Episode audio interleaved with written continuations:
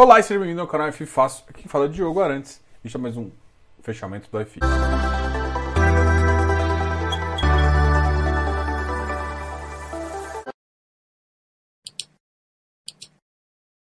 E hoje o fechamento é especial, porque é o fechamento de segunda-feira, onde a gente faz aquele.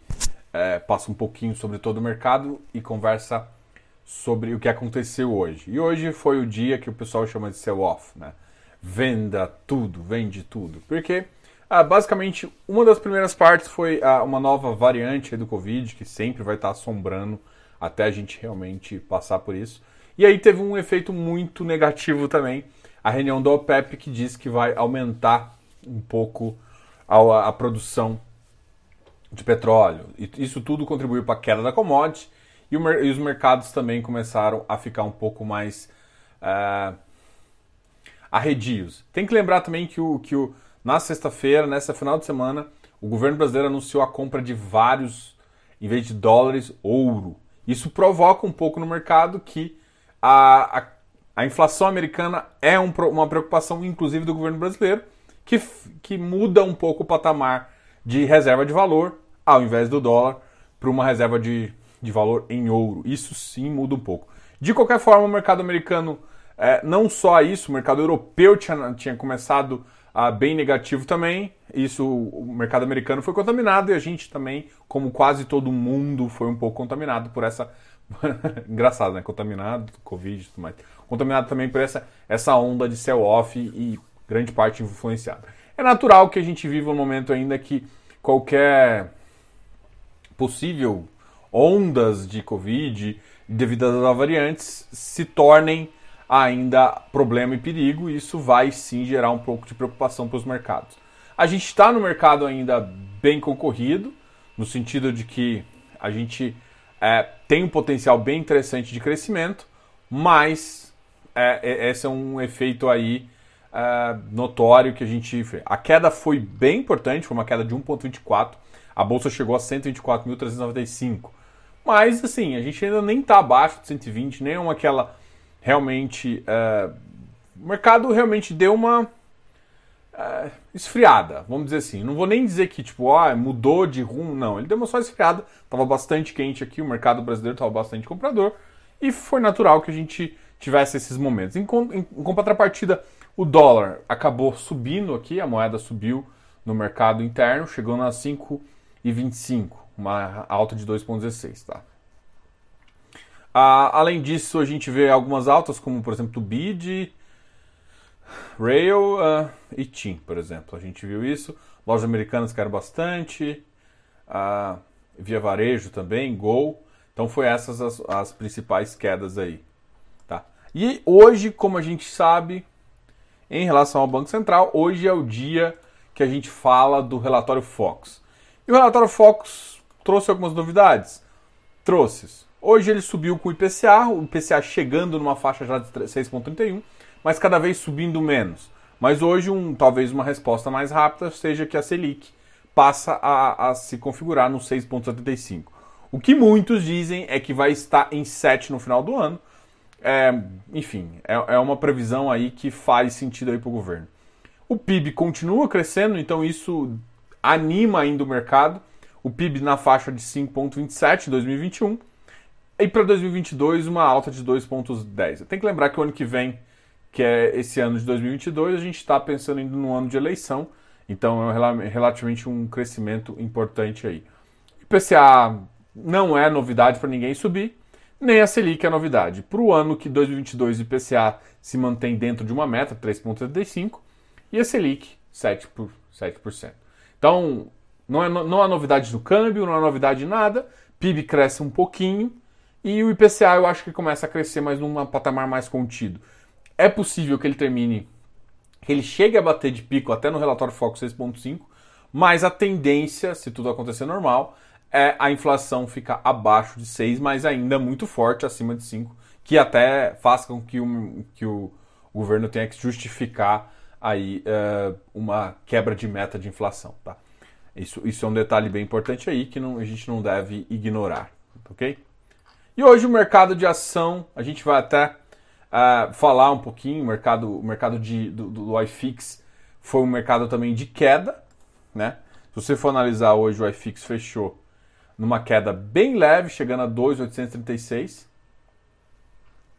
E o ativo uh, ainda é muito interessante aí, uh, porque assim ficou parte, grande parte do dia positivo e no final do dia cedeu um pouquinho. Vamos olhar falar dos ativos que mais caíram, depois a gente fala dos ativos que mais subiram. Tem que lembrar que o Iridium teve a data com na sexta-feira e hoje foi uma data ex, né? Então hoje já começou a ser negociado e ficou negociado bem. Hoje um ativo que se foi negociado ainda num patamar um pouco mais acima foi o Urca, que hoje foi o dia a data base dele, né? O último dia compra quem quer participar da oferta. Então amanhã com certeza ele vai começar um pouco mais abaixo, ok? Então isso você tem que ficar bem é, antenado, porque se você não perceber isso, o mercado você vai comprar em preços bem desagradáveis aí e, e lembrar que o mercado uh, pode ficar confuso para você.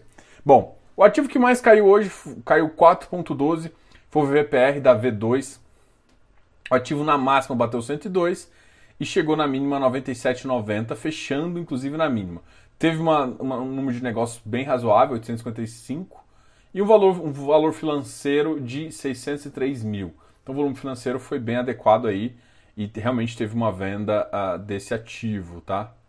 A gente até já entrevistou gestores, qualquer coisa dá uma olhada lá, um pessoal bem interessante de entender a, a visão que eles têm de longo prazo e é um ativo de properties que vale a pena aí acompanhar também, tá ok? O KNHI caiu hoje para 108 com uma queda de 3.4 3.4%, uma queda também bem importante. O volume de negociação foi bom, 4.93. O, o KNHI ele vai entrar em emissão também, então faz sentido ele cair um pouco mais que os outros. O outro ativo que caiu foi o RBIE, que tinha subido na sexta-feira bem forte, com uma, com uma alta aí, uh, o ativo ficando em 76,75, relativamente uma baixa de 2,68, volume financeiro 650. Então teve uma compra bem importante ali na, na sexta-feira e hoje teve uma venda também relativamente. É, 650 é um volume bem anormal, atípico para esse ativo, mas é, o ativo ainda está dentro da faixa que vem negociando há praticamente um ano e meio, dois anos, que é entre 75 e no máximo chegando a 85. Lembrando que esse é um ativo que ainda pode ser afetado ali pra, pela reforma por conta da SPS. Ainda não está bem resolvido essa, esse item e a gente ainda vai conversar com o mercado sobre isso, entendendo cada vez mais, tá ok? Além disso, o RBIR a gente acabou de comentar, tem o Iridium, né, que a gente falou, 119. Na mínima do dia bateu 118, o fechamento do dia anterior foi 122. Tem que lembrar que ele fez uma oferta, ele estava 127, o fechamento ajustado 122 e teve uma queda bem importante chegando a 119,21. Tem que lembrar que esse ativo aqui é um ativo de crédito, um ativo bem importante. As emissões agora vão ser cada vez menores, porque ele já é um ativo que está com 2 bi. O ativo uh, teve uma oferta 0,20%, uma oferta relativamente pequena, perto do, do, do, do, ativo, mas se você for analisar, 500 milhões são 500 milhões, né? não é qualquer valorzinho. É um ativo que já estava com uma sombra, pensando que o yield deve cair um pouquinho, o mercado está cedendo inflação não está cedendo inflação exatamente no momento, mas o GPM já cedeu. É muito provável que a gente comece a pensar numa queda aí da inflação e que, com essa queda da inflação, com certeza, a gente vai ver patamares de, de, de, de inflação um pouco mais baixos. Ainda acima da meta e ainda acima de um valor ideal para a nossa economia, mas ainda assim um valor bem interessante.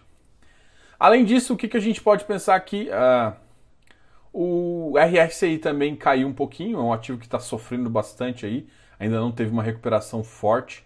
Hoje, o Iridium hoje, só para vocês terem ideia, negociou na faixa de 32 milhões. 32 milhões. Um volume financeiro realmente é, muito imponente para esse mercado. Só, só para você ter uma ideia, vamos olhar o volume financeiro de todo o iFix. Todo o iFix negociou 27 milhões. Só o Iridium negociou mais de 10% do iFix. É uma coisa muito imponente, uma coisa que mostra também a capacidade do ativo. Tá? Então, provavelmente o ativo vai ficar nesse patamar. Muita gente ainda duvida que ele realmente vai voltar para o patamar de 1, eu inclusive. Mas eu não, eu não duvido. Uma coisa é que muita gente olha rendimento como qualidade.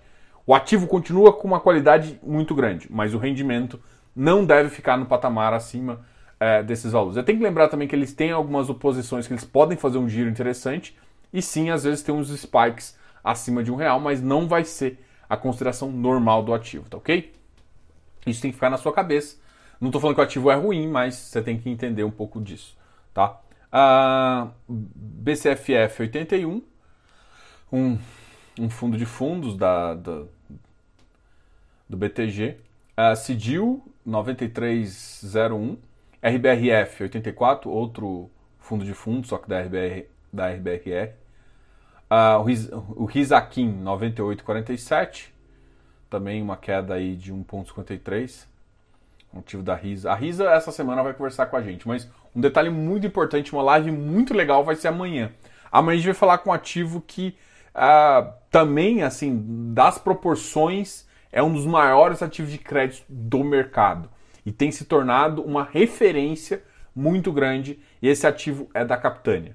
E a gente vai conversar com o Caio Conca, que é justamente o gestor de crédito desse, desse segmento imobiliário. A gente pode a gente vai falar um pouquinho do CPTS, é óbvio, que é o ativo, talvez um dos ativos mais queridinhos aí na, naquela fase ali de high grade. E ele tem um giro de carteira que tem dado um resultado excepcional e que o pessoal tem visto isso aí. Tanto é que eu acho que hoje ele nem caiu. A gente vai ver isso até no, no, no, na parte positiva. MGFF também caiu um pouquinho, caiu 1,43. Os FOFs ainda não se recuperaram e o mercado tem sim ficado um pouquinho estranho, tá ok? Uh, e por quê? Por conta dessa, dessa visão ainda de, de futuro desses ativos de tijolo ainda, que ainda não tem uma certeza, principalmente com uma possível aceleração do, da subida da taxa de juros aí ali para o final do, do, do, mês, início do mês de agosto. Tá ok? Uh, PAT C 67, continua uma queda, uma queda de 1,32. O Alzirão hoje caiu também, a LZR11 caiu para caiu 1,30. Cara, todos os ativos, assim, teve muito ativo que caiu de forma bem grande. RVBI também, um FOF, tocado pelo Ricardo. Kizu voltou para a faixa de 101. Para muita gente isso pode ser bem anormal, mas para quem conhece do ativo sabe que esse ativo, isso aqui não é nada normal, o ativo cresceu muito de tamanho. A gente falou muito, mas muito disso. Então, assim, quem estiver me perguntando em relação a isso, a gente sabe que não foi por falta de alerta, o ativo não ficaria naquele patamar de 112. Era quase que impossível ele ficar naquele patamar. Então hoje ele está com um patamar mais coerente. Tem que lembrar que o ativo ele tinha um tamanho, aumentou o tamanho na, na oferta, aumentou quatro vezes o tamanho, gente. Então, o número de ativos negociados aumentou bastante. E é claro, um cara que comprou por 101, 100 e tinha uma cota ali no 100, uma cota com um spread interessante, é claro que ele vendeu. E agora o ativo voltou para o patamar normal e a gente pode. E agora é basicamente assim: agora segue o jogo. Estamos zerados e eu acho que vai ser difícil o, o, ativo pegar ágil. Isso é historicamente quase todos os, os FOFs pequenos, isso aconteceu com a FOF, aconteceu com vários FOFs pequenos que fizeram a primeira missão. Na primeira missão, quando o FOF era pequeno, ele conseguiu gerar muito alfa, gerando é, é, dividend yields muito altos, mas isso é impraticável para um tamanho maior. E a, o pessoal não entende muito isso e acaba comprando com essa visão. Aí quando o fundo cresce, acha que ele vai manter aquele patamar e logo o mercado zera ali e a pessoa acaba tomando na cabeça, né? Mas a gente sempre avisa, a gente sempre conversa aqui, então fica aí de olho que a gente, a gente vai continuar nessa conversa. O Ibovespa hoje caiu 1,24. A gente falou do Kizu. Patielli também uma queda. BTLG 112. Natural do BTLG cair porque tem uma nova missão, inclusive uma missão 400. Quami caiu, 99. Uma negociação muito baixa aqui, 35 mil. Inclusive saiu um relatório dele, tá? A RBRL caiu também 0,68, uma queda de 0,68, desculpa, foi para um valor de 105, tá? Então vamos agora falar, vamos ver, PICE, VIF, Habitat foi para 126, mas uma queda quase insignificante, o DEVA foi para 104,40, CVBI foi para 103,50, HGRE uma queda bem significante, Versalhes 10,42, hum, FX, Tegar caiu quase nada, HSF, CPTS, o que eu tava, tinha comentado, caiu 0,15, mas hoje na máxima bateu 106, que é o que a gente vai conversar. Hoje o CPTS negociou 22,62 milhões. basicamente, se juntar, se juntar IFIX, se juntar o CPTS e o Iridium, a gente tem uma negociação por volta de 50 milhões, que é um quarto, é, mais de um quarto, né, do iFix. Então, esses dois ativos realmente, e ativos de crédito, é, eu acho que isso é bem importante aí, e, e diz o momento que o mercado está é, nesse mercado. Mor 11,89, Rect também teve uma, teve uma informação um fato relevante bem importante, o, o, o Moise veio aí falar. Tá ok. Esses aqui são os ativos, né? Agora vamos falar dos ativos que mais subiram, eu acho que teve muito pouco. O XPIE teve uma resposta hoje muito positiva, negociou em torno de 450 mil, que é um pouco abaixo da média dele, mas já é importante. Uma alta de 3,28. O mercado realmente acelerou esse ativo aqui. O Safra é, bateu 91, uma alta também bem importante. HGLG 172, tem que lembrar que esse ativo aqui vai entrar em emissão logo logo, uma emissão que vai custar 160. Então tome cuidado para não pagar muito ágil nesse ativo. Ótimo ativo, excelente ativo, mas também não é uma, é uma oferta normalmente esse ativo já é muito grande. Então, para você, normalmente o direito de preferência é pequeno e isso você tem que entender. A XPIN 158 teve uma, uma resposta hoje positiva do mercado. Ouri 90 e 20, tá? Também eu acho que o dividend tido vem maior, teve alguns resultados positivos. Vigir 93, quase bateu 94, uma alta de 1.06. Bresco 107,98. Acho que quem viu, acho que a live que eu fiz com Vai pelos Fundos, eu falei bastante do Vigir do VGHF, tá? A BCP 75, o Bresco 107,98, a HGBS 201, olha, começou a recuperar de novo. HSML 88,45, foi um dos mais lerdos para recuperar de shopping. Uh, FLCR 101,70. O JP 96. Bari 107. Quasar Agro 53,39, o Galg 108,99, vamos ver se tem algum motivo. Risa Terrax 98, voltou a, a, subir um pouco. Teve uma boa notícia do Matir bem interessante que ele conseguiu, acho que isso deu uma animada no mercado também. XPMO voltou para a faixa de 106, HGPO, Vilg, Tord, Tord 10,30. Se não me engano, a emissão foi a 10,27, então ele não conseguiu ganhar preço ainda, até por conta do yield e acho que o mercado ficou mais. O mercado gosta de risco, mas gosta de risco com um pagamento imediato, né? Com um pagamento futuro, o mercado não, não está topando, essa é a realização. A FCR batendo a 110, MXRF 10,30. Bom, é isso, pessoal. Aqui a gente fez um resumo. Como eu disse, deixa eu só ver, parece que tá um fundo que eu estou sentindo falta aqui.